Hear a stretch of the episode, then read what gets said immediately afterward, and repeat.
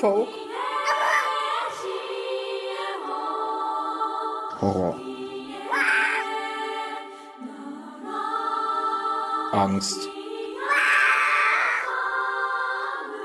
Lust. Folk. Horror.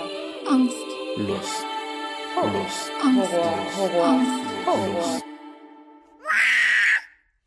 Herzlich willkommen, liebe Bartocast-Hörer, zu einer weiteren Folge in unserer Serie Folk Horror Angst Lust. In den letzten Folgen haben wir ja sehr spezifische Aspekte von Folk Horror äh, betrachtet, wie die Frage von äh, zyklischen Zeitintervallen oder Keltenrezeption im Folk Horror. Und heute kommen wir aus meiner Sicht endlich einmal auch zu den eher psychologischen Themen, die ich euch in den letzten Monaten ein wenig vorenthalten habe. Und ich glaube, nein, ich bin mir sicher, ich habe heute einen Gesprächspartner da, äh, den ich besser nicht hätte äh, finden können und der dankenswerterweise gar nicht so weit von mir entfernt äh, sein, äh, seine Zelte aufgeschlagen hat. Das ist Herr Professor Dr. Jürgen Margraf. Aber bevor äh, ich Sie, Herr Margraf, vorstelle äh, und gesehen habe, ich komme aus dem Scrollen letztlich nicht äh, raus in Ihrer Vita, mögen Sie sich gerne einmal unseren Hörerinnen und Hörern vorstellen. aber fassen wir uns kurz, weil sonst wird es lang oder vielleicht auch langweilig. Ähm, ich bin Psychologe und äh, habe die Professur für klinische Psychologie und Psychotherapie an der Ruhr-Uni Bochum.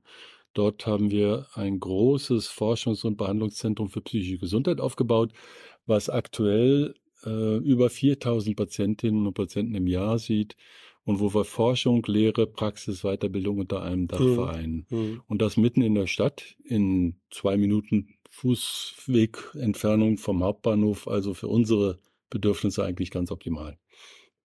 Jetzt haben Sie Ihr Licht so ein bisschen dann doch unter den Scheffel gestellt. Sie sind, kann man glaube ich schon so sagen, eine Koryphäe auf Ihrem Gebiet der Angstforschung. Ich habe gesehen, über 300 Publikationen haben Sie äh, in Ihrer akademischen Laufbahn ähm, bisher betreut, veröffentlicht, nee, veröffentlicht selbst, genau, betreut garantiert um einiges mehr. Ähm, ich stelle Ihnen eine andere Einstiegsfrage als die, die ich meinen anderen äh, Gesprächspartnern stelle. Die kommt dann als zweites.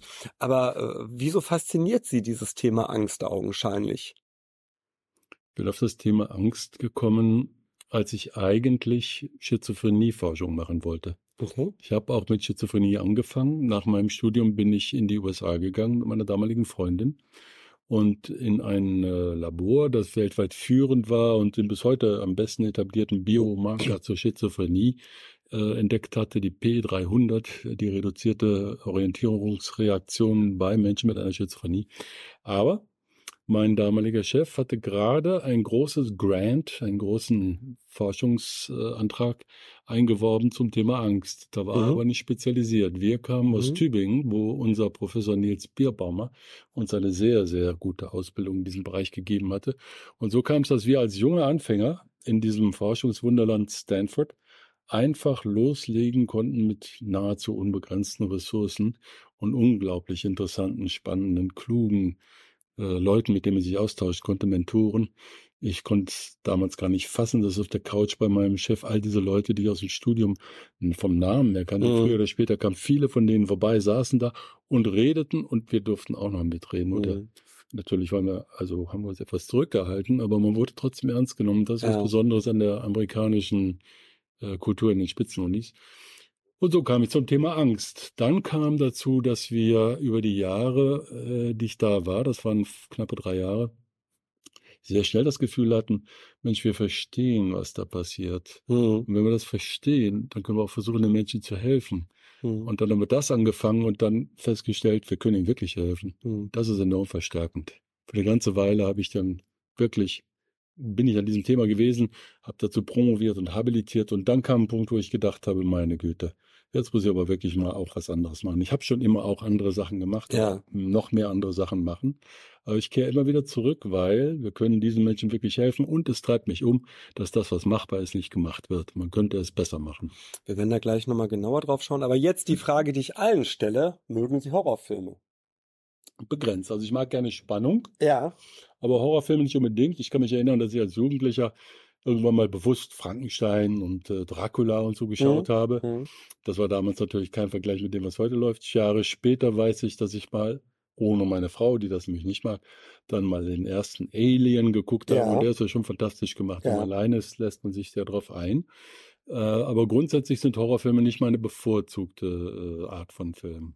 Alien haben wir, das, das können Sie nicht wissen, einer unserer vorgehenden Folgen, aber für die Hörer, die hier erst einsteigen, mal sehr ausführlich aus feministischer Perspektive tatsächlich analysiert mit der Sarah Reininghaus, ähm, weil dieses Bild dieser Heldin äh, so völlig outstanding neu war und man Alien tatsächlich ja auch so als Science-Fiction-Horror einordnet.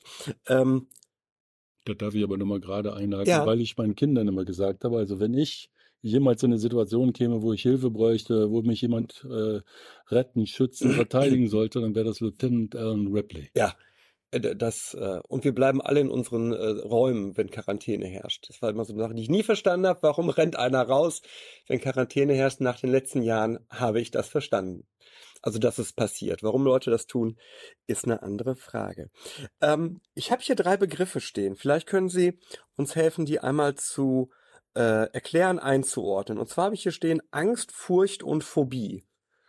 Das ist ja alles nicht dasselbe, wie Sie besser wissen als ich. Was, wie würden Sie die äh, definieren? Was unterscheidet die? Was haben die gemeinsam? Es ist natürlich trotzdem ein Konglomerat. Ne? Mhm. Die sind eng verwandt. Man kann begrifflich ähm, Definitionen machen, um Dinge auseinanderzuhalten. Das macht man zum Beispiel bei Angst und Furcht. Meistens so, dass man sagt, äh, Angst ist nicht gerichtet und Furcht sei gerichtet. Da wüsste man genau, wovor man sich fürchtet. Mhm. Das ist aber nicht allgemein akzeptiert. Nicht Mhm. alle Menschen verwenden das so. Bei der Phobie kommt dann dazu, äh, dass man eben nicht nur Furcht hat oder je nach Sprachgebrauch Angst, sondern eben auch Vermeidungsverhalten. Dazu Mhm. gehört aber, dass man weiß, wovor man Angst hat oder Mhm. wovor man sich fürchtet. Mhm. Dann kann man auch versuchen, das zu vermeiden. Mhm. Das kann man sehr stark auch machen. Ne? Mhm. ähm, diese Unterscheidung von noch normalen Ängsten oder Befürchtungen und Phobien ist eine wichtige und auch sinnvolle. Die anderen feinen Untergliederungen sind manchmal einfach ähm, la polar und nicht wirklich, wirklich richtig wichtig. Mhm. Was in dem Wort Angst drinsteckt, ist die Enge im alten Deutschen, Mhm. das Ang, Mhm. Wurzel Mhm. des Wortes, diese Beklemmung, dieses Mhm. Gefühl im Schraubstock zu sein Mhm. Keine Luft zu kriegen und so Mhm. weiter. Das steckt da alles schon drin. Und insofern finde ich das eigentlich ein, ein, ein gutes Wort. Mhm. Aber alle drei unangenehme Gefühle, denke ich, können wir in jedem Fall sagen. Ne? Ja, wobei es spielt halt eine ganz große Rolle und das gerade in dem Kontext, in dem wir hier sprechen, ob Sie das Gefühl haben, ob Sie die Einschätzung haben, korrekter gesprochen, dass Sie Kontrolle über die Situation haben oder wenn Sie keine Kontrolle haben, mindestens Vorhersagbarkeit. Wenn das gegeben ist, dass die Ihre Einschätzung ist, ich kann das kontrollieren, ich habe es im Griff, dann kann ich extrem viel Angst aushalten und danach kann das auch was Lustvolles haben. Dieses ähnlich wie schön, wenn der Schmerz nachlässt, Mhm. gibt's dann auch. Ne? Dann spricht man von Angstlust manchmal. Genau, das haben wir ja ähm, als Thema tatsächlich ja bei den Horrorfilmen, ne, genau dieses Angstlustgefühl. Jetzt sagen Sie, wenn man das Gefühl hat, das kontrollieren zu können. Ne? Ähm, jetzt haben wir aber ja beispielsweise auch Filme, so in den letzten Jahrzehnten zunehmend, die diese ähm, Wand zum Schu Zuschauer gezielt durchbrechen. Müssten das dann Filme per se von der Methodik sein, vor denen wir nochmal mehr Angst empfinden, weil wir das Gefühl haben, das dringt in, in, in das Leben des Zuschauers ein? Ich glaube, dahinter steckt, oder mindestens zum Teil sollte dahinter stecken, das Problem der Inflation. Wir gewöhnen uns an fast alles. Hm. Je länger es dauert, desto mehr. Und äh, wenn wir viele, viele Filme sehen, die sehr, sehr spannend sind, dann haben wir uns auch daran gewöhnt. Da muss der Nervenkitzel größer werden. Wenn Hm. Sie anschauen, zum Beispiel die äh, Dauer der einzelnen Einstellungen, die Häufigkeit der Schnitte, Mhm. die Direktheit, mit der Dinge gezeigt werden, wird es angedeutet oder wird es direkt gezeigt? Mhm. Das hat sich alles dramatisch und rapide verändert. Wenn meine Kinder äh, Dinge gesehen haben, die uns damals früher als aufregend erschienen, dann sagen die manchmal, meine Güte, hier passiert ja gar nichts, dieser Standbild und sowas. Mhm. Ähm, es muss mehr werden. Aber es gibt natürlich auch immer dann Gegenbewegungen, weil eigentlich die Meister, die Meister des Suspense sind Leute, die psychologisch operieren und unsere äh, Einbildung stimulieren. Und da kann man sich dann oft Dinge vorstellen, die viel schlimmer sind als das, was man eigentlich so auf die äh, Filmleinwand bannen Mhm. kann. Mhm. Und ich vermute, dass das da dahinter ist. Mhm. Ähm, aber es gibt natürlich auch einfach die menschliche Kreativität, wo Menschen, die in diesen Bereichen tätig sind, auf neue Ideen kommen und was anders machen wollen als sie davor. Und dann ist es erstmal per se Mhm. interessant. Hm. Wieso empfinden wir eigentlich grundsätzlich Angst? Also klar, man, man argumentiert dann immer ne, so evolutionär, äh, Fight, Flight, Freeze. Ähm, ist das die, sag ich mal, die, die einzige äh, Erklärung oder kommt Angst noch woanders her? Also gerade die in der pathologischen Übersteigerung hat es ja keinen evolutionären Mehrwert, oder doch? Das Evolutionäre ist schon der Kern der Erklärung. Äh, Angst wird oft gesagt, sein Grundgefühl, eine Grundemotion. Da gibt es natürlich auch einen Streit, gibt es sowas überhaupt wie Grundemotionen, mhm. aber wenn man das seriös versucht zu fassen, dann äh, landet man typischerweise bei etwa sechs solcher Grundemotionen, egal welches System man nimmt, manchmal sind es auch acht, Angst ist immer dabei. Mhm. Da ist es vollkommen klar, wo das herkommt. Nicht diese Funktion vor Gefahr zu warnen, schnelles Handeln vorzubereiten, ist vollkommen klar. Auch solche Fälle, wie Sie sprachen gerade von der Freeze-Reaktion, dem, dem Schock umgangssprachlich, auch da kann man sehr klar eine evolutionäre Bedeutung rausarbeiten. Aber damit hat man nicht das ganze Feld abgedeckt. Ähm, das findet ja auch immer in einem Kontext statt. Sie haben typischerweise als Menschen natürlich auch andere Emotionen, also die, die Mischung, die Balance spielt eine Rolle, die Funktion spielt eine Rolle und dann reagieren sie auf das, was sie erlebt haben.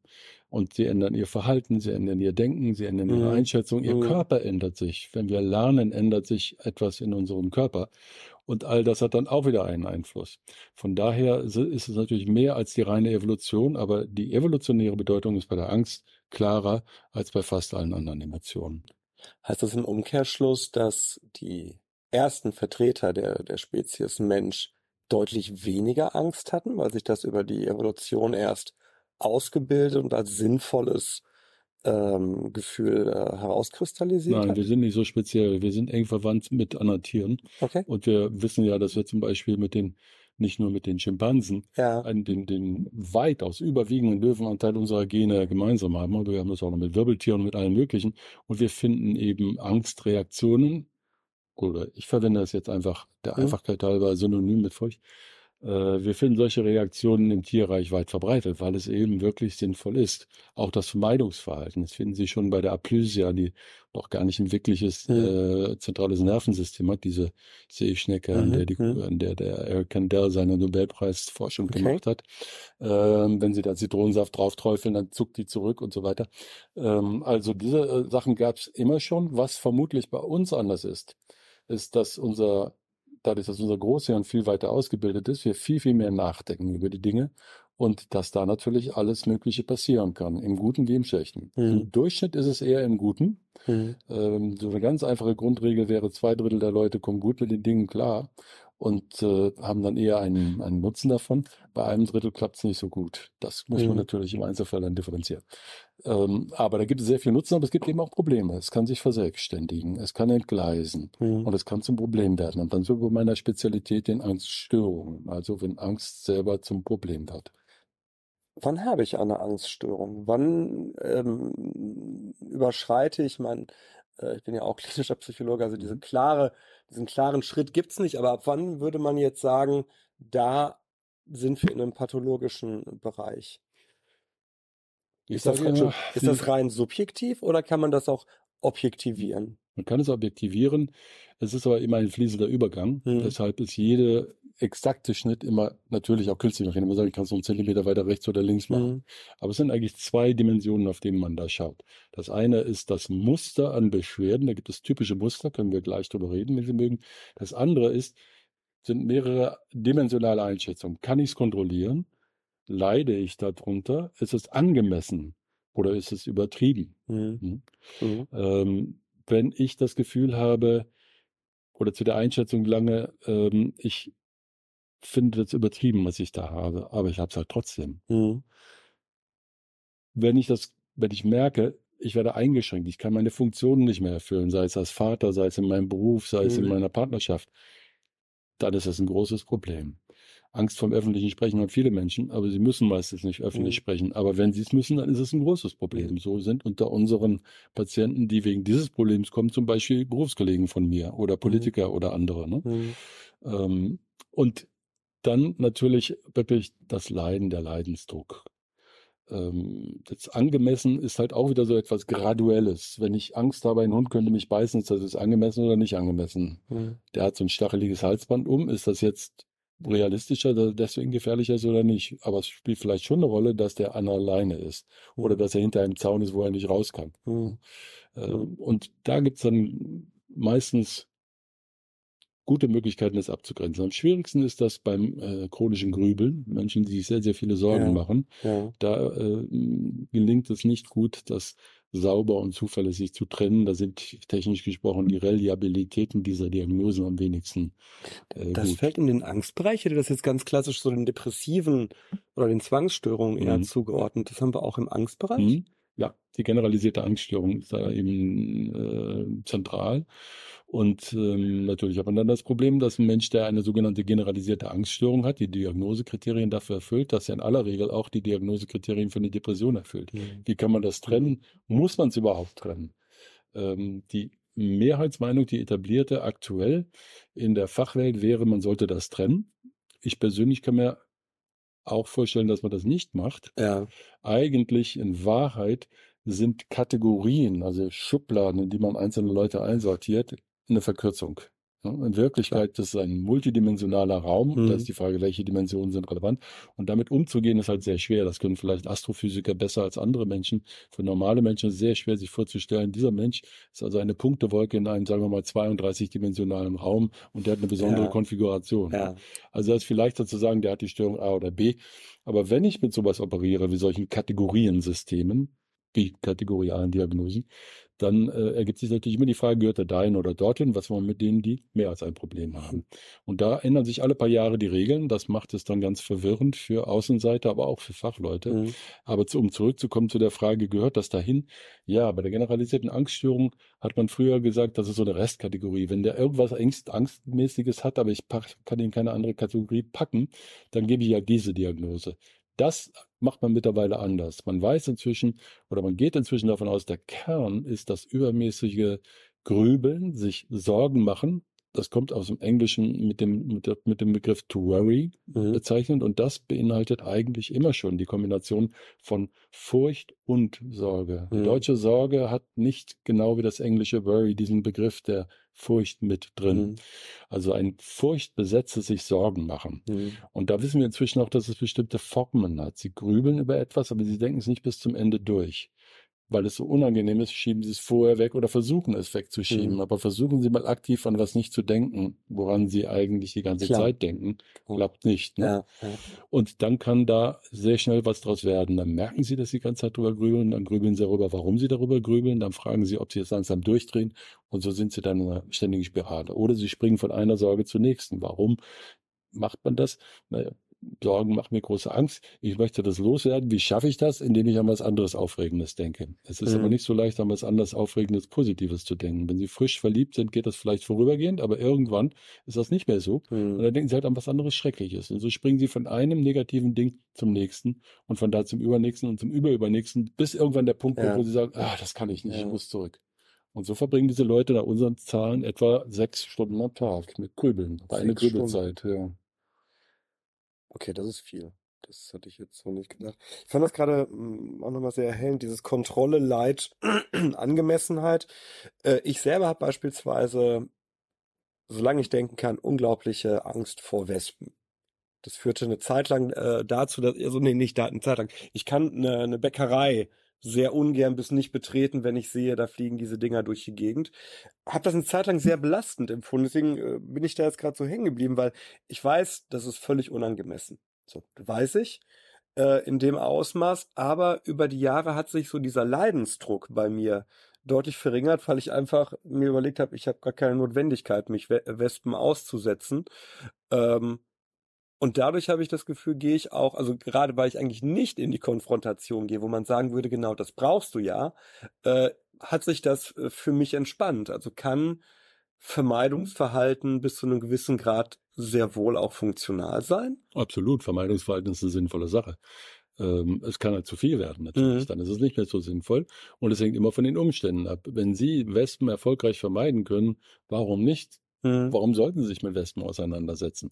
Sie müssen nicht unbedingt sich in der entsprechenden Jahreszeit auf einer Streuobstwiese liegen, legen, wo aus den Äpfeln vielleicht die Dinger rauskriegen oder so etwas.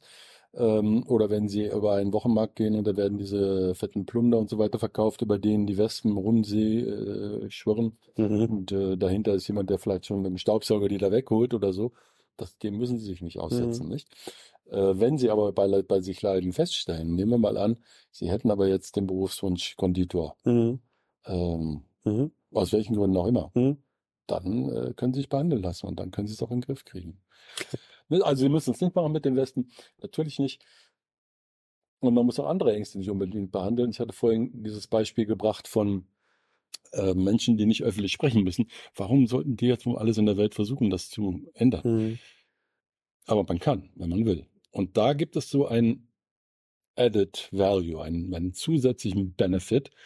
Wenn Sie es richtig anstellen, dann werden Sie feststellen, Sie können sich überwinden und Sie können was schaffen, von dem Sie vorher meinten, das können Sie gar nicht. Mhm. Und daraus, daraus können Sie sehr viel Selbstwert, sehr viel Selbstwirksamkeit ziehen. Und eine gute Therapeutin, ein guter Therapeut wird immer genau das auch verstärken. Mit sagen, schau mal, was du da gemacht hast. Du hast Mhm. vorher gesagt, so und so ist das. Das kannst du nicht. Jetzt hast du es geschafft. Mhm. Das ist Wahnsinn. Das ist toll. Und ein Spruch, den ich dann immer bringe, der auch wirklich richtig wichtig ist. Mut ist ja nicht die Freiheit von Angst, sondern Mut ist die Überwindung von Angst. Wenn einer keine Angst vor Wespen hat, dann ist er nicht mutig. Mhm. Wenn einer Angst vor Wespen hat und dann das überwindet, dann ist er mutig. Aber man muss auch nicht immer mutig sein.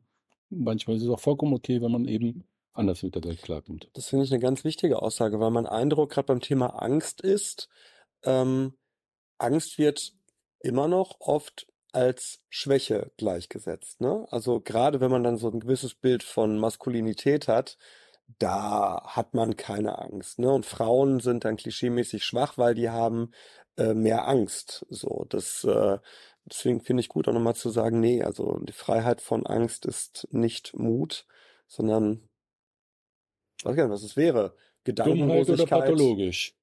Ernsthaft. Ja. Das ist jetzt sehr drastisch ausgedrückt, aber es ist tatsächlich so. Angst hat einen Wert. Wenn Sie im Autoverkehr unterwegs sind und Sie gehören zu den 80 Prozent der deutschen Männer, die von sich finden, dass sie mit den Autofahrfähigkeiten absolut in Spitzenklasse sind.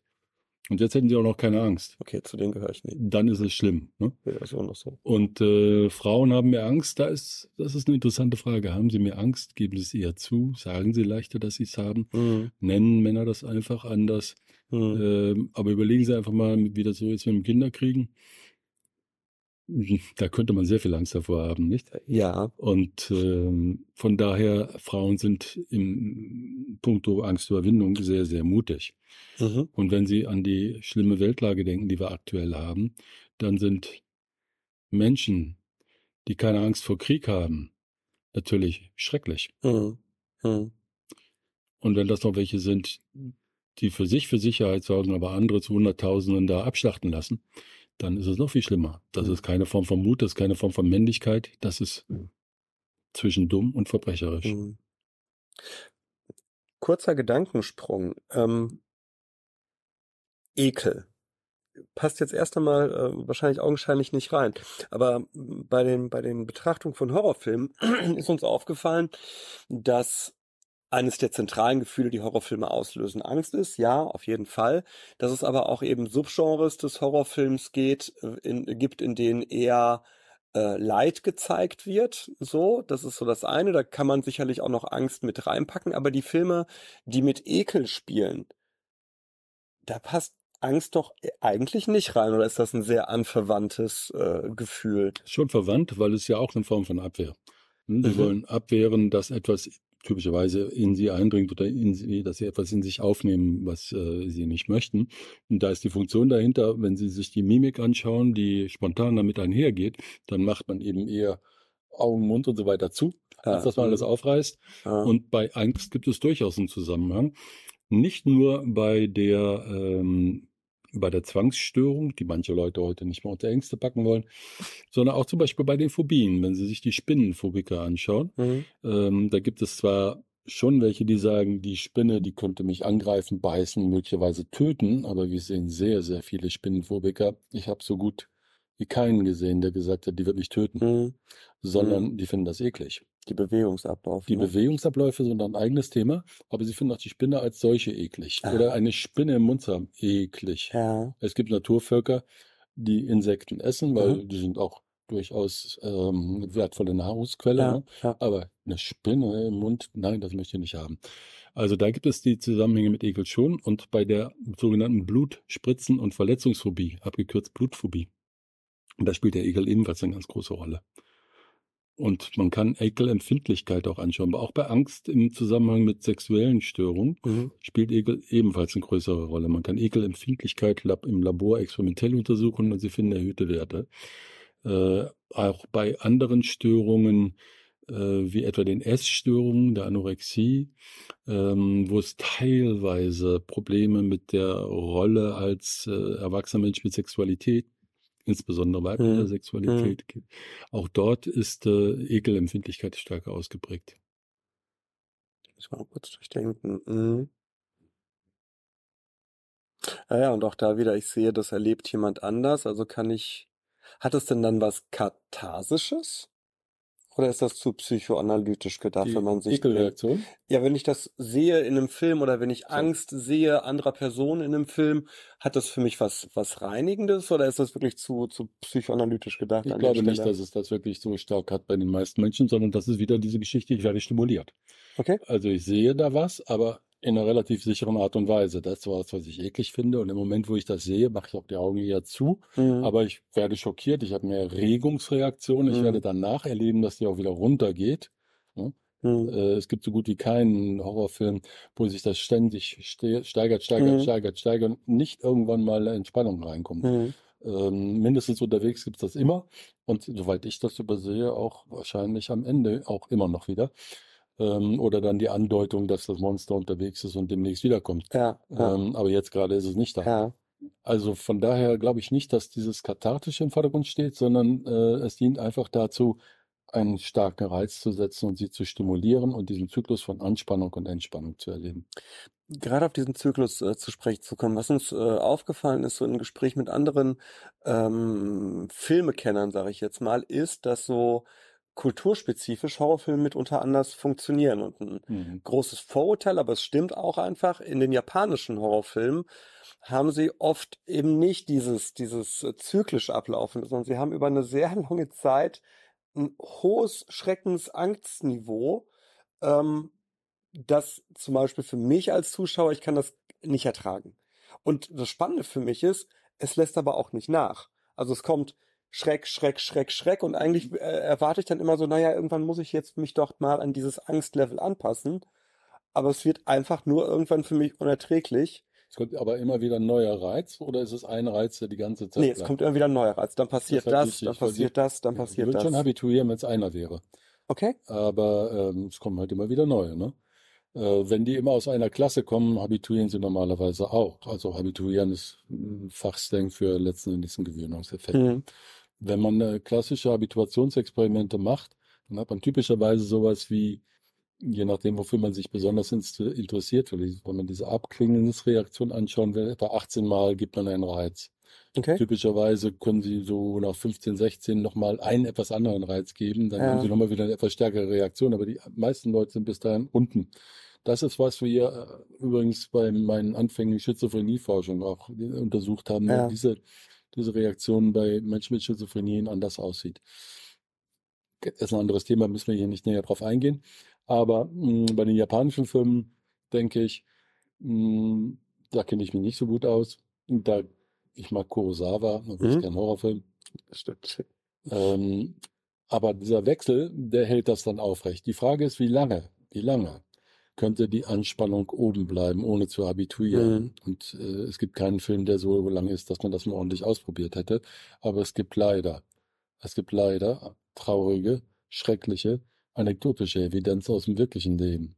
Also, was ich mit Patientinnen und Patienten oft bespreche in diesem Zusammenhang ist, stellen Sie sich doch mal die schlimmste Situation vor, die Sie sich überhaupt nur ausmalen Mhm. können. Was ist denn das aller, aller, aller Schlimmste, was Mhm. Sie sich vorstellen können?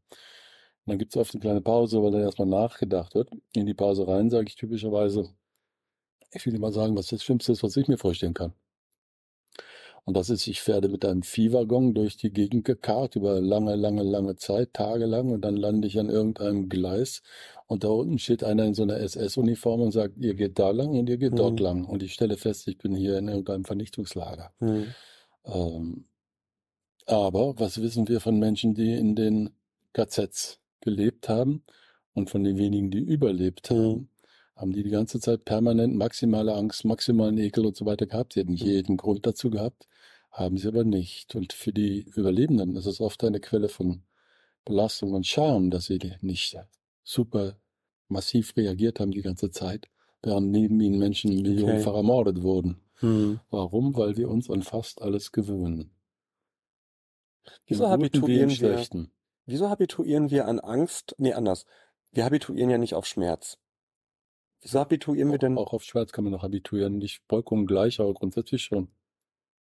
Ah, Ich dachte, dass das bei Schmerz, das Schmerzempfinden würde immer ansteigen, je länger der Schmerz fortwährt. Es hängt jetzt auch davon ab, welche Art von Schmerz, aber dann gibt es Schutzmechanismen, die dafür sorgen, dass wir das jetzt nicht permanent erleben, bis hin übrigens auch zur Ohnmacht. Ne? Okay.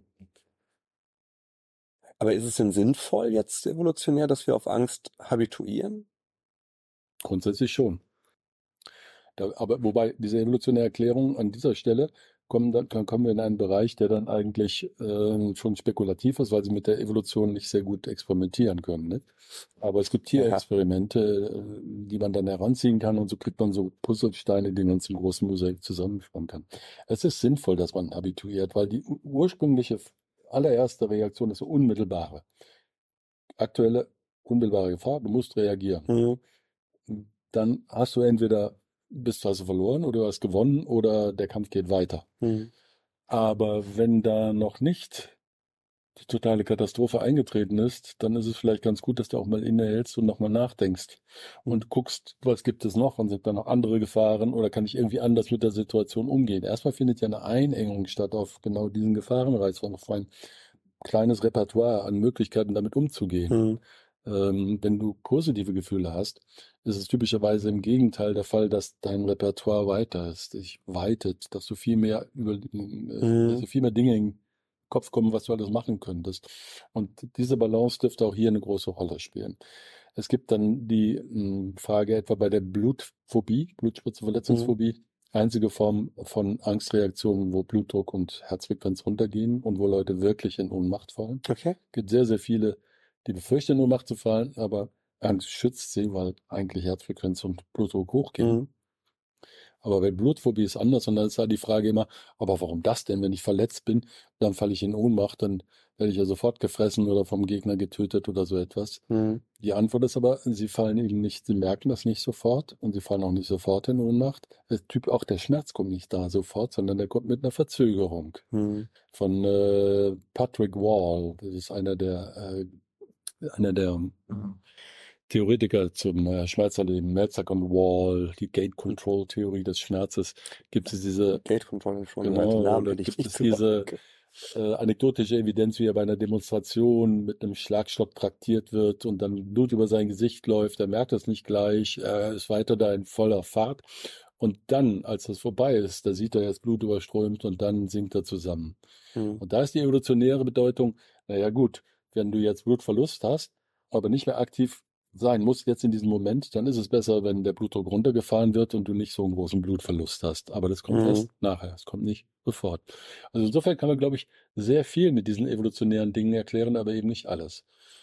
Genau daran anknüpfen. Wie viel Angst und wie viel Lust auch an Angst ist erlernt? Weil es fällt mir äh, auf, dass beispielsweise ähm, in meiner, auf meiner Seite der Familie, also meine Mutter, meine Tante, äh, gerade meine polnische Verwandtschaft, da wurden immer Horrorfilme geguckt. Und das gehört für mich immer dazu. Man hat Horrorfilme geguckt, man hat so ein Gemeinschaftserlebnis gehabt und meine Frau, bei der waren Horrorfilme nie ein Thema in der Familie. Die hat, äh, das habe ich schon mal an anderer Stelle erzählt, die kann auch seit sie ähm, unser erstes Kind geboren hat, ganz schlecht Horrorfilme noch mal ganz anders schlecht gucken.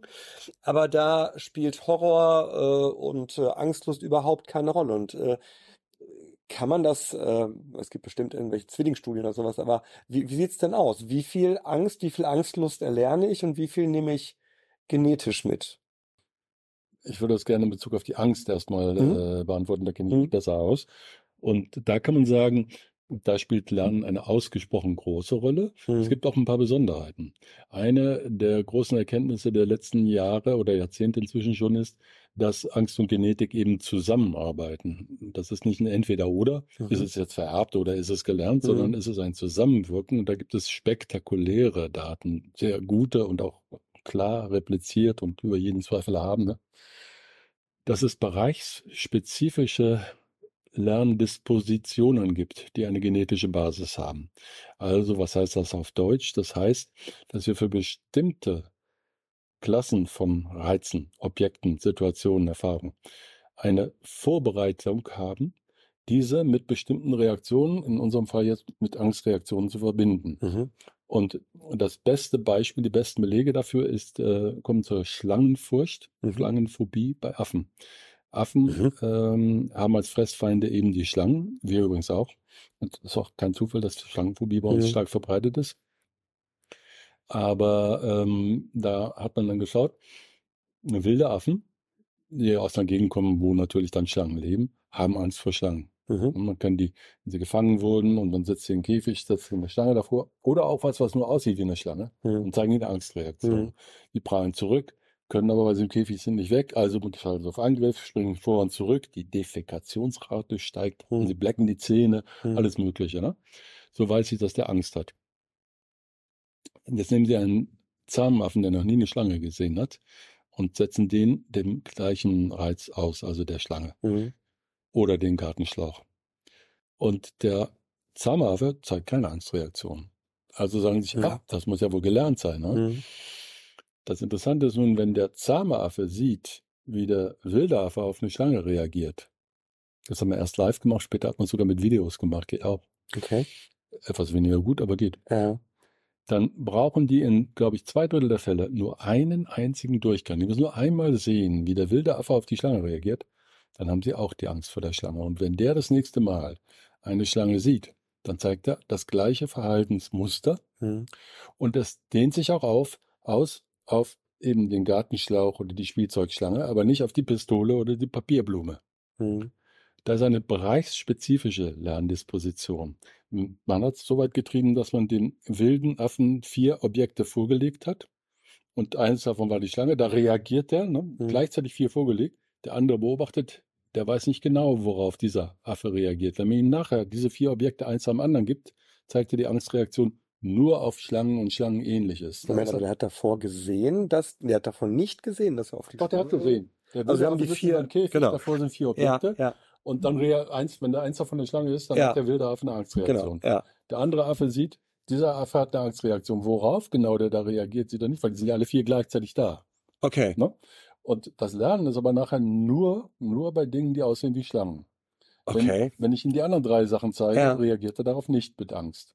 Das zeigt die Spezifität ne, des, des, Ja. des Lernens. Also, das ist eine vererbte Disposition, bestimmte Angstreize zu lernen. Und das andere Wichtige daran ist, in den meisten Fällen reicht es, das ein einziges Mal zu sehen. Jetzt können Sie sich vorstellen, wie ist es denn bei Kindern, Mhm. wenn kleine Kinder zum Beispiel sehen, wie die, sag jetzt mal die Mutter, Mhm. auf eine Spinne reagiert. Mhm. Kind ist, sagen wir mal, zwei. Mutter hat eine Spinne. Und Kind geht hin und sagt, oh, die krabbelt, guck mal, Mama, interessant. Mhm. Und die Mama sagt, ah, Mhm. wachs weg. Mhm. Mhm. Ein Durchgang. Und sie haben es gelernt. Für ein Kind, das ist ja natürlich eine total wichtige Erfahrung, dass dieser große Mensch, der scheinbar alles Ja, kann, dass ja. der plötzlich panisch reagiert. Vermutlich ist das der Beginn von Phobien. Nur wenn das im Alter von zwei Jahren passiert, werden sich im Alter von drei vielleicht gerade noch erinnern, aber im Alter von fünf schon nicht mehr. Aber die Furcht, die sie erworben haben, die ist da. Mhm. Die bleibt. Und das können wir Menschen dann wahrscheinlich auch dadurch lernen, dass darüber gesprochen wird, Richtig. oder? Ist das im selben Umfang oder ist dieses Sehen der Angstreaktion, kann, kann, kann man das irgendwie man das unterscheiden? direkt verglichen. Also ähm, Instruktionslernen nennt man das. Ähm, ist zum Beispiel gut untersucht bei Hunden. Mhm. Kind sieht einen Hund, möchte streicheln und Vater sagt, ah, Vorsicht, der hat Zähne da vorne dran. Ne? Mhm. Mhm, So kann man das auch lernen. Mhm. Oder mh, Angst vorm Autofahren, vor bestimmten Situationen beim Autofahren. Mhm. Das ist ja absolut sinnvoll, aber vielleicht auch manchmal übertrieben. Das kann man lernen. Angst vor Krankheiten, alle diese Dinge. Ne? Auch bei Ekel gibt es das. Äh, auch da ist es sehr gut belegt, dass wir bestimmte Verbindungen leichter herstellen. Also zum Beispiel verbinden wir Übelkeit eher mit süßem Geschmack als jetzt mit anderen Geschmäckern und so weiter. Fettige Dinge werden wir eher mit Übelkeit assoziieren. Ähm, Das ist das sogenannte Sauce-Béarnaise-Phänomen. Und der Mensch, der das da beschrieben hat, dem wurde schlecht, nachdem er ein Steak mit Sauce Béarnaise gegessen hat. Nachher kam aber raus, er hatte eine Magen-Darm-Infektion gehabt. Und das war eigentlich die Ursache. Trotzdem mag er bis heute keine Sauce Béarnaise mehr über Ja. Steaks Ja. und so weiter. Ja. Ähm, wir waren ja, da waren wir. Was kann ich denn machen? Sie haben ja das, so habe ich es bei, ist es ja bei Wikipedia auch nachzulesen, das Marburger Therapiemodell entwickelt, ähm, um äh, Angststörungen zu heilen, wo ich ähm, total überrascht war. Das dauert nur zweieinhalb Monate. Das kam mir irgendwie sehr kurz vor. Ängste kann man in der Regel sehr gut behandeln. Und in den meisten Fällen ist kürzer besser als länger. Mhm. Ähm, wenn Sie gucken, wie der langfristige Erfolg ist, das ist ja das, worauf es eigentlich ankommt. Nicht, ob Sie vorübergehend eine Linderung, eine Mhm. Unterdrückung oder so etwas haben, sondern ob Sie es dauerhaft wirklich in den Griff bekommen haben. Fachlich gesprochen, wenn Sie die Katamnesen anschauen, die Mhm. Nachuntersuchungen, ne, dann zeigt sich, dass die besten Daten zu den kurzen Therapien vorliegen. Das gilt übrigens nicht nur für verhaltenstherapeutische oder kognitive Therapien, das gilt tatsächlich auch bei psychodynamischen Therapien. Viel bessere Daten zu den kurzen als zu den langen. Oder anders gesagt, bei den langen gibt es überhaupt keine Belege, dass das funktioniert, aber bei den kurzen gibt es schon welche. Mhm. Und die sind aber übrigens auch nicht so kurz, aber viel kürzer als eine lange psychodynamische Behandlung. Und ähm, da kann man eine Regel rausziehen. Ähm, optimale Therapie ist besser als maximale. Es wird nicht Mhm. automatisch besser, wenn Sie mehr machen. Das ist ein bisschen wie beim Kochen. Wenn Sie immer länger kochen, wird es nicht notwendigerweise ein besseres Essen. Je nachdem, welche Art von Küche man hat. Bei manchen indischen Gerichten muss man lange kochen oder so. Bei manchen Gulasch oder so etwas vielleicht ja auch. Aber ähm, es kommt darauf an, genau zu schauen, was sind die Probleme, die der Mensch hat. Normalerweise haben die Menschen mehrere Probleme. Jeder von uns hat mehrere Probleme. Manchmal bei ihm auch von, von starkem Ausmaß. Hängen die miteinander zusammen? Wo sind die funktionalen Zusammenhänge und wo ist der essentielle Punkt, um anzusetzen? Mhm. Und wenn Sie das richtig machen, dann brauchen Sie in der Regel nur wenige Sitzungen. Bei einer spezifischen Phobie, typischerweise Tierphobie, Höhenphobie, Angst vom Fliegen oder ähnlichem, machen wir meistens Behandlungen ähm, eigentlich im Format One-Session-Treatment, eine lange Behandlungssitzung. Das haben wir bei Höhen, das haben wir übrigens auch bei äh, manchen Krankheitsängsten, das haben wir auch bei manchen Formen von Zwängen gemacht. Mhm. Das machen wir mittlerweile auch sogar in Großgruppen. Also mit wirklich Dutzenden oder sogar Hunderten von Leuten auf einen Mhm. Schlag an einem Tag. Und eigentlich ist es ein halber Tag, weil wir machen davor noch Diagnostik, danach Diagnostik, wir machen auch ein bisschen Forschung. Aber die Behandlung ist ein halber Tag. Äh, bei den Panikstörungen, das Marburger Modell ist ursprünglich für Panik und Agoraphobie entwickelt. Da haben wir damals 15 Sitzungen untersucht und das hat äh, in aller Regel gut ausgereicht. Es war aber auch so, dass es Fälle gab, wo nach zwei, drei, vier, fünf Sitzungen schon alles vorbei war. Es gab auch einzelne Fälle, wo es nicht gut funktioniert hat, aber das sind ziemlich wenige. Mhm. Und bei einer sozialen Angststörung, oder Ja. früher sagte man Sozialphobie, da braucht man ein paar Sitzungen mehr. Ja. Aber wenn Sie schauen, in der angelsächsischen Welt, wo die größte, der größte Teil der Forschung gemacht wird, die behandeln dramatisch kürzer als wir. Dramatisch kürzer. Wir sind viel zu lang mit unseren Behandlungen. Es gibt eine ganz wichtige Quelle dafür, das ist Ja. IAPT, Okay. IAPT, Improving Access to Psychological Treatments in England. Da haben ein Psychologe und ein Wirtschaftswissenschaftler damals die Regierung überzeugt, dass es sinnvoll sein könnte, psychologische, evidenzbasierte Kurztherapien in die Breite der Versorgung zu bringen. England hat einen nationalisierten Gesundheitsdienst, da ist das tatsächlich möglich gewesen. Ja. Man hat innerhalb weniger Jahre äh, weitaus mehr als 10.000 äh, Therapeutinnen und Therapeuten trainiert, die anwenden, die nach den sogenannten NICE Guidelines, also die britischen ähm, Leitlinien, äh, Kurztherapien. Und äh, die hatten innerhalb von drei Jahren die erste Million Patienten erreicht. Inzwischen sehen sie pro Jahr anderthalb Millionen Patienten, von denen etwa ein Drittel eine, eine Behandlung bekommen, eine Kurztherapie. Bei den anderen reicht Information, Lebensstilumstellung und so weiter. Und äh, die Erfolge sind absolut, absolut vergleichbar mit dem, was man in der Forschung, in den Therapiestudien findet. Und die Behandlungen sind kurz. Jetzt muss ich mal doch von dem Format hier wegkommen, weil das, das ähm, Ja, äh, schockt mich deswegen. Ich mache ja seit, seit 99 arbeite ich mit Mhm. Kindern und Jugendlichen. Mein Credo ist seitdem eigentlich fortgesetzt, wir brauchen mehr Therapeuten, weil gerade die Kinder und Jugendlichen eine halbe Ewigkeit auf ihre Therapie warten Ja. und es dann ja Zeit braucht. Wir sagen immer so bisher ein halbes Jahr, bis so eine Therapie wirkt. Ich habe jetzt, ich frage mich gerade, ob ich einfach den falschen Ansatz vertreten habe und der Ansatz eigentlich sein müsste, wir brauchen nicht mehr Therapeuten, wir brauchen andere Therapien. Wir brauchen ein besseres System, die vorhandenen Ressourcen zu nutzen. Das glaube ich tatsächlich. Aber wir brauchen auch mehr Therapeuten. Das ist keine Frage. Wir hier, hatte gesagt, wir sehen über 4000 Patienten im Jahr. Ne? Äh, Wir sitzen in Deutschlands größtem Ballungsgebiet. Wir machen unsere Warteliste sechs Wochen im Jahr auf. Ungefähr. Mhm. Im Erwachsenenbereich. Die Kinder- und Jugendambulanz hat ein etwas anderes System. Aber Mhm. die machen auch nur kurze Zeit auf. Und dann ist die voll für den Rest des Jahres. Das ist, wenn die neuen Therapeuten kommen. äh, Neue, wir sind eine Ausbildungseinrichtung. Mhm. Und der Großteil der Therapien wird von den Ausbildungskandidatinnen gemacht, äh, künftige Weiterbildungskandidatinnen. Ähm, und wenn die neuen kommen, dann gibt es wieder Plätze und sonst gibt es nur ganz wenig Plätze oder halt in, in speziellen Programmen oder Forschungsprojekten. Das heißt, die Nachfrage ist riesig groß. Mhm. Äh, wir brauchen auf jeden Fall mehr Therapien. Aber die Therapeuten müssen auch mehr das machen, was wirklich hilft. Und da haben wir die falschen Anreize, wenn sie ähm, jedes Mal einen neuen Antrag schreiben müssen. Ähm, dann macht das nicht so viel Spaß, wie wenn sie mit dem gleichen Patienten noch ein bisschen weiterarbeiten. Ähm, Achtung, es gibt Fälle, die brauchen längere Behandlung, das ist sicher so. Mhm. Es gibt Fälle, da brauchen sie langfristige Unterstützung, brauchen sie stützende Therapien, es gibt komplexe Fälle.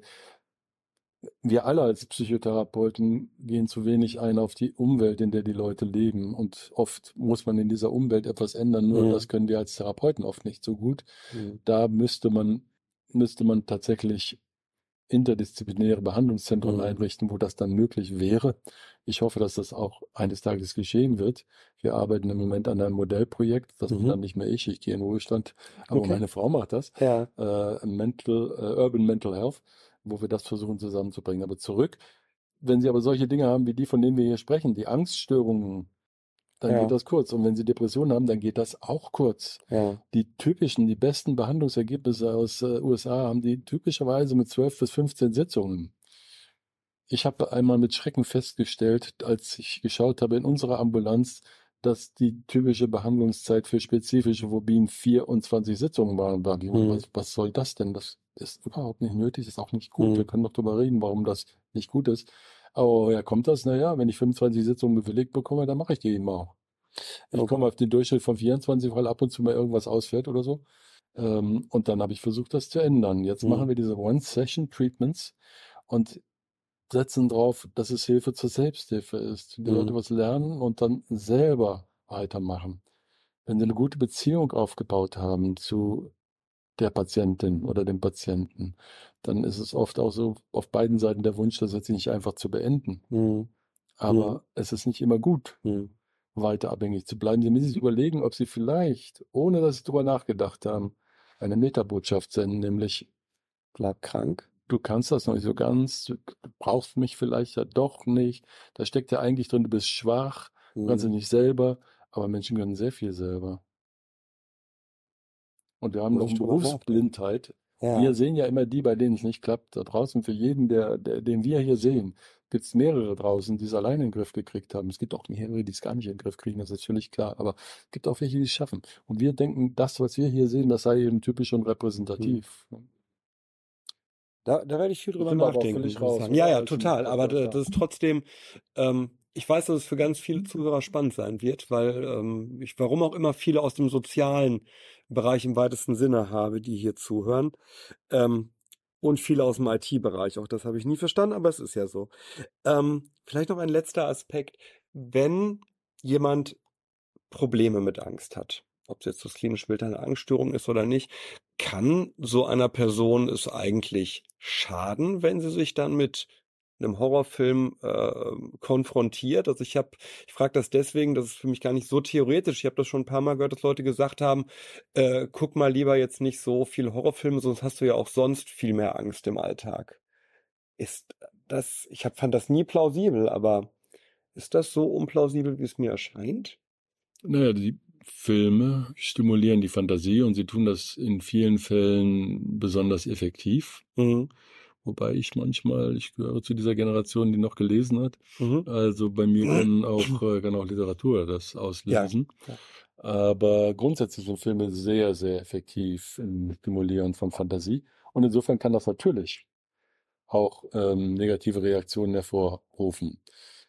Die sind vermutlich äh, nicht ganz so stabil, aber es kommt auch darauf an, wie sie es machen. Bei einer Therapie setzen sie sich ja oft Angstsituationen aus. Und das tun sie absichtlich und gezielt. Und sie haben ein Ziel vor Augen und sie machen eine Vorhersage, was passieren wird, wenn sie das tun und überprüfen das dann. Sie kontrollieren. Ja, wenn sie das alles nicht tun, Ja. dann kann es auch daneben gehen. Das ist die Erfahrung, die viele Patienten ja immer wieder machen. Ich habe dies und das und jenes erlebt und es war eigentlich immer ganz schrecklich. So, Und was ist jetzt in der Therapie anders? Ich mache es bewusst, ich überlege mir das. Ich habe ein Modell, das mir sagt, das wird so und so sein. Und dann prüfe ich und dann kommt es aus raus und dann hilft das. Ähm, wenn Sie sich immer wieder aussetzen, dann sollte das typischerweise eben zu einer Habituierung führen. Mhm. Wenn Sie jetzt, und das ist nicht völlig eindeutig beantwortet aktuell, wenn Sie jetzt sehr vulnerabel sind, nehmen wir an, Sie seien etwa, ähm, hätten schon mehrfach psychotische Schübe gehabt Mhm. und seien jetzt wieder zu Beginn einer, einer neuen psychotischen Phase. Mhm. Und jetzt fangen Sie an, ähm, wirklich drastisch, schrecklich schlimme Filme zu gucken. Dann ist die Gefahr, glaube ich, wirklich hoch, dass das äh, Ihre Paranoia oder auch äh, Ihr Gefühl von Schwäche und so weiter verstärkt. Mhm.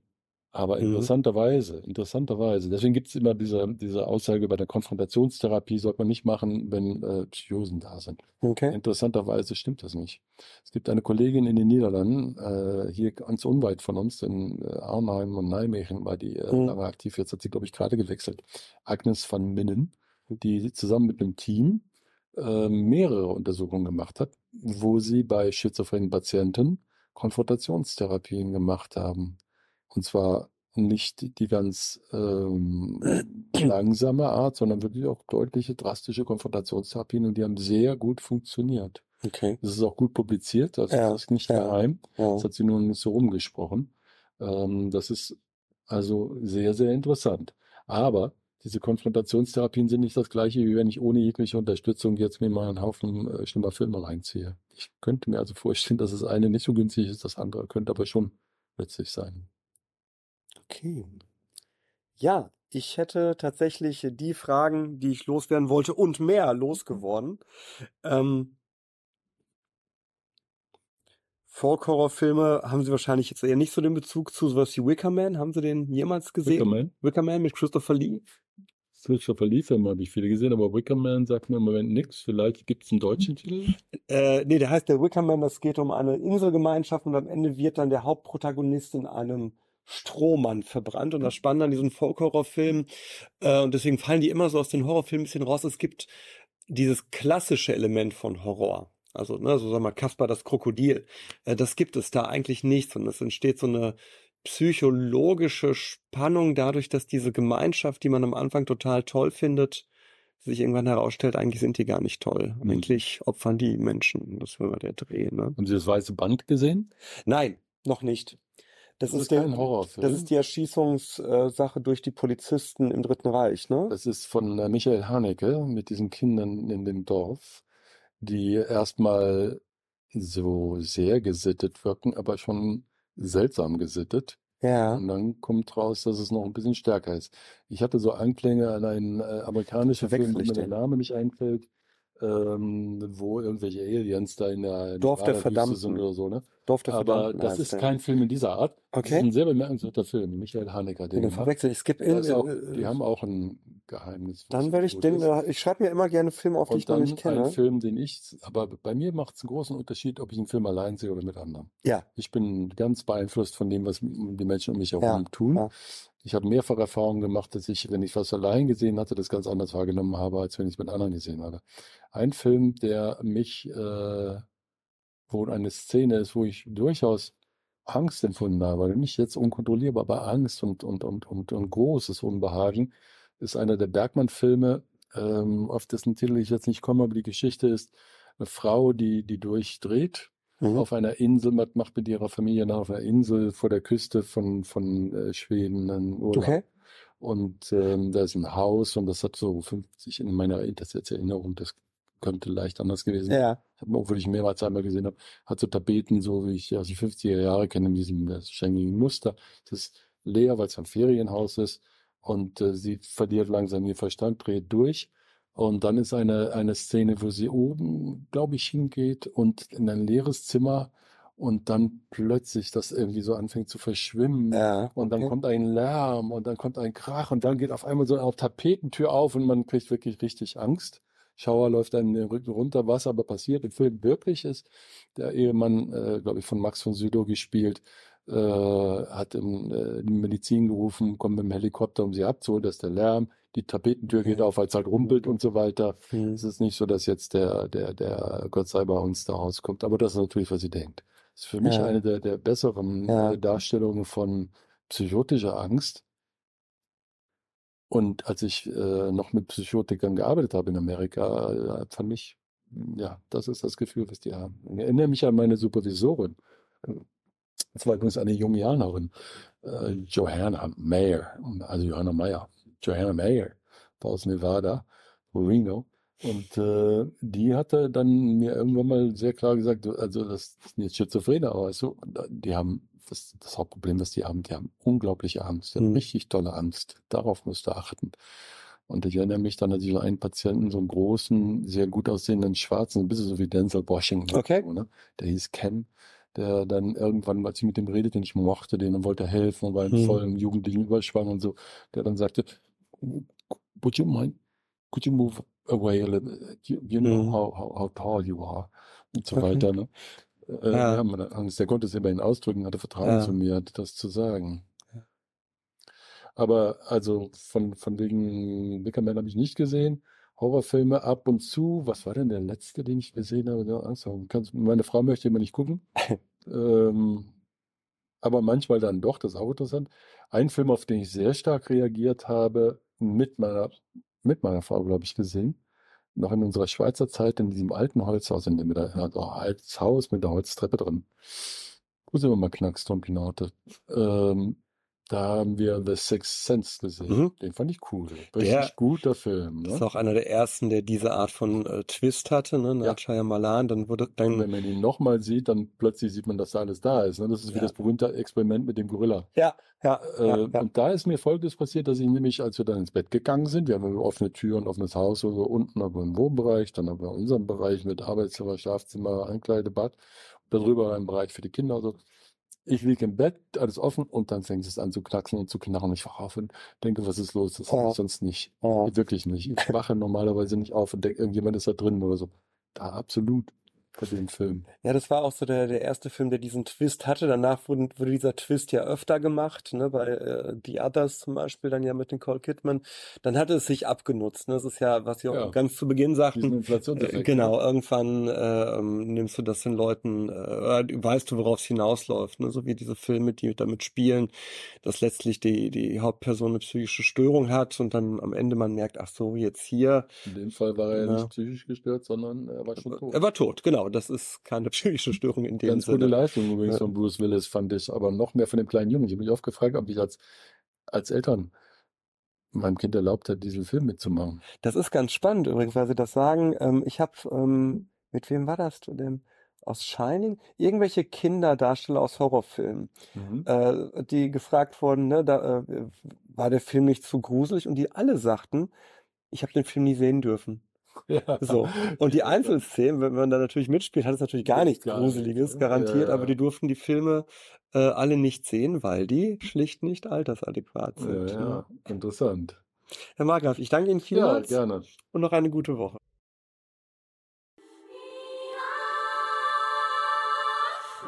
Folk, Horror, Angst, Lust,